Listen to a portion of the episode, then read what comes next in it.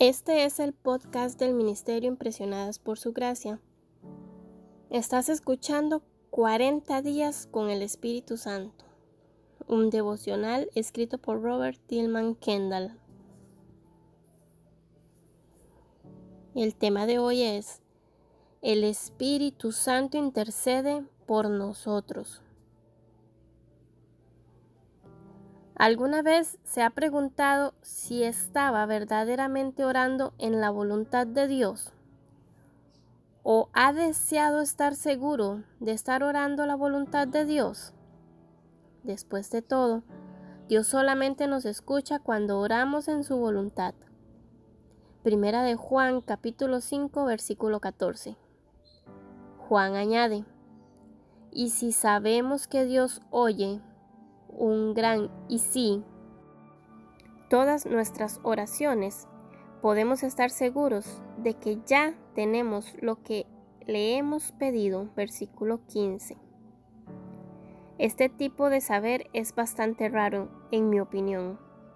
Por lo menos mi propia experiencia me sugiere que es raro.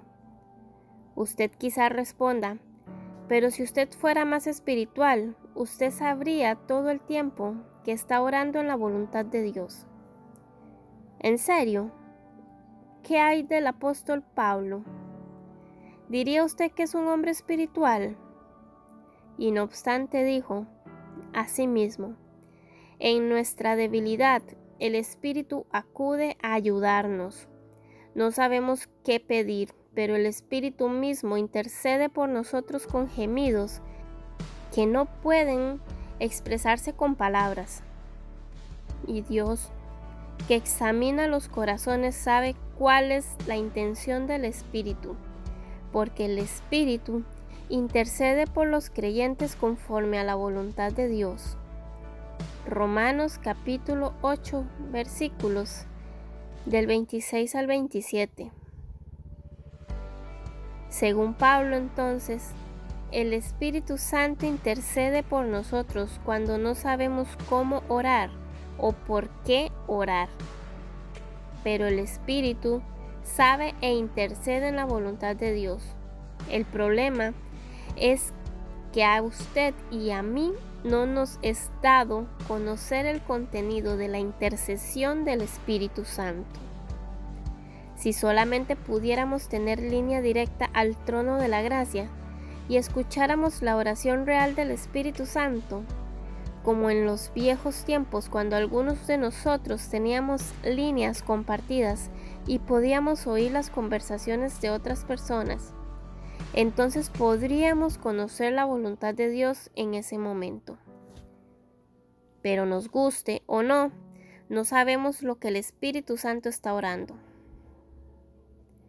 Sabemos que intercede por nosotros, con gemidos que no pueden expresarse con palabras, con gemidos indecibles. La pregunta es esta. ¿Quién es el que gime? ¿Es el Espíritu Santo? Podría ser que gemimos cuando oramos, pero sabemos que el Espíritu gime con nosotros. No siempre podemos poner nuestras oraciones en palabras. Algunas veces usted no puede articular los pensamientos, simplemente gime. Ruega interiormente, anhela. Pero hay un gran agregado en este dilema interno.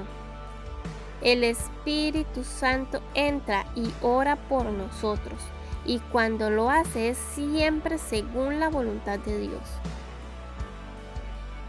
Cuando Pablo dice que Cristo también intercede por nosotros, significa que además de todo lo que ha hecho por nosotros, que también intercede por nosotros.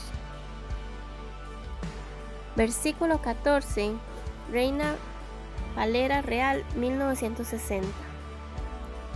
O esto significa que no solamente el Espíritu Santo intercede por nosotros, sino que también Cristo intercede por nosotros.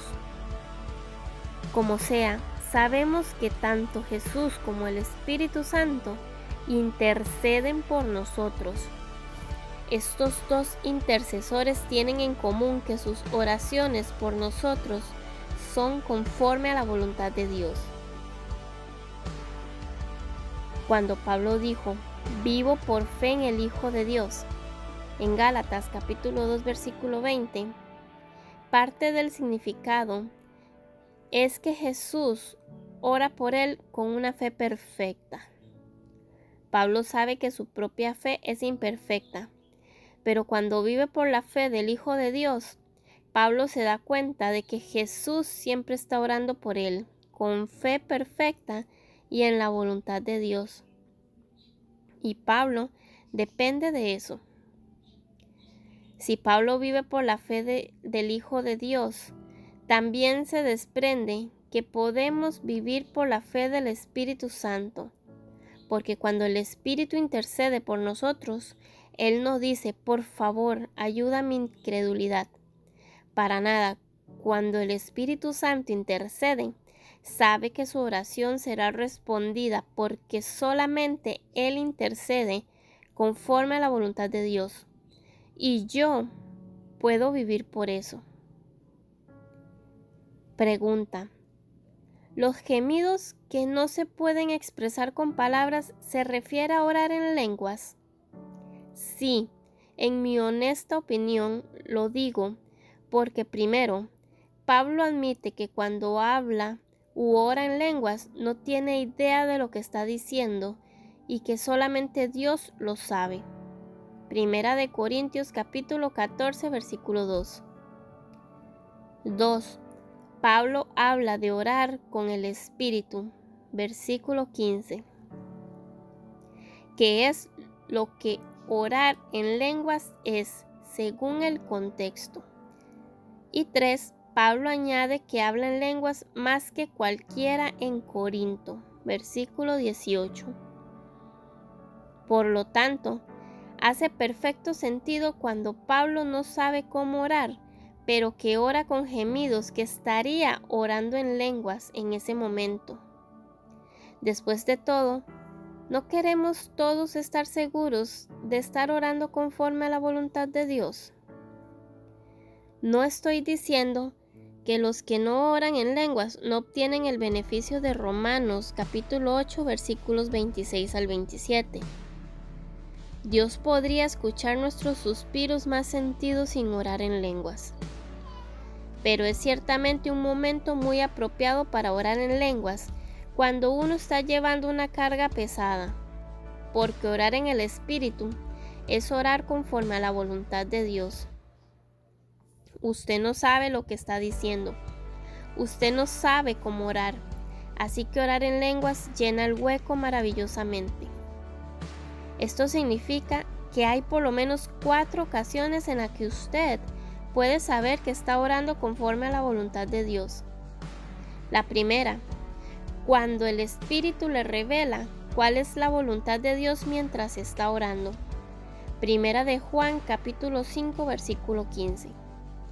Segunda, cuando ora el Padre nuestro. Jesús dijo que cuando oráramos dijéramos Padre nuestro. Tercera, cuando pide sabiduría. Santiago capítulo 1 versículo 5. Y cuarta, cuando ora en el Espíritu.